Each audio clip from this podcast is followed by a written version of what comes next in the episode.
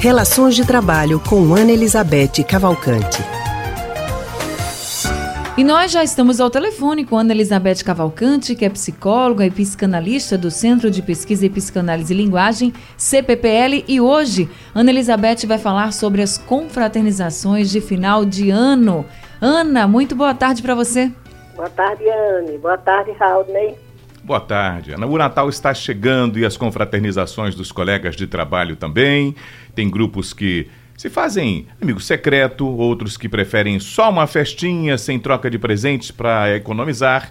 O problema é que, de vez em quando, esses encontros causam desentendimentos. Então, Ana, é possível sobreviver às festinhas de trabalho no final de ano sem desentendimentos e sem micos também?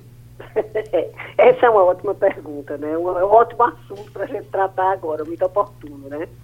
Primeiro, acho que a gente deve ressaltar a importância é importante, as confraternizações são importantes, é um outro modo de você estar com seus colegas, é uma fora, inclusive, da, do ambiente de trabalho, então tem a sua importância, né? Agora, sem dúvida nenhuma, como você falou, para não se pagar mico, para não criar situações constrangedoras, é importante que alguns cuidados sejam tomados, tanto porque organiza a festa, né? Geralmente tem a comissão organizadora, às vezes fica a cargo do RH, nas, nas, empresas maiores.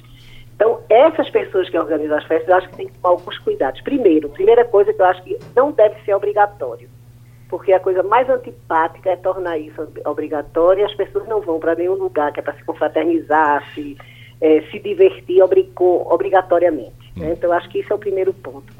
Depois, essas confraternizações, como vocês bem disseram, às vezes é, elas são diferentes e devem ser muito sintonizadas com o estilo, o estilo da, da, da, da organização, o estilo da equipe, se possível até sondar um pouco o que, é que a, a, equipe gostaria mais, se o horário, que tipo de, de, de confraternização, isso também é uma coisa muito, muito importante, né, para que seja uma coisa desejada e agradável é, para todos.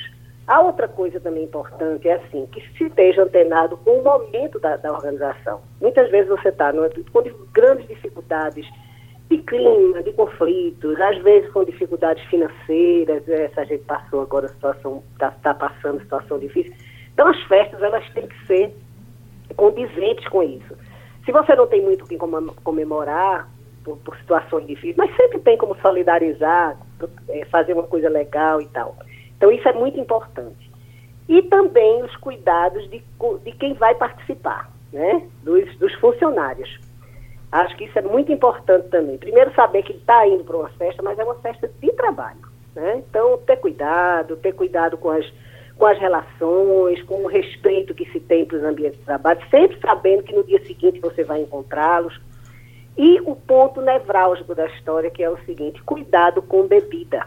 Quer dizer, quando a pessoa se excede, às vezes fica sincero demais, às vezes quer resolver os problemas das, das relações de trabalho numa situação e isso é o ponto mais frágil e mais propício para criar situações hum.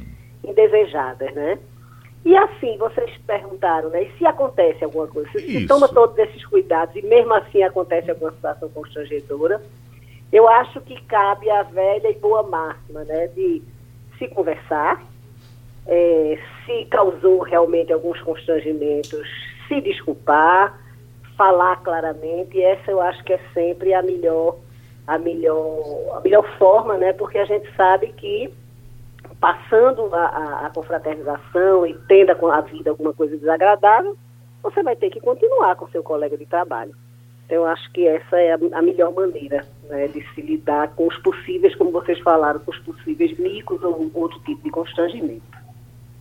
Tá certo, Ana. Obrigada, viu? Dicas valiosíssimas. Ou o que não vai faltar é confraternização para você é. colocar essas orientações da Ana em prática. Cuidado, se comporte e curta bastante. Mas se acontecer qualquer coisa na volta, converse, porque o diálogo sempre é o melhor caminho, né, Ana? Exato, exato. Obrigada, Ana, por Boa conversar com a gente. Vocês, para os ouvintes.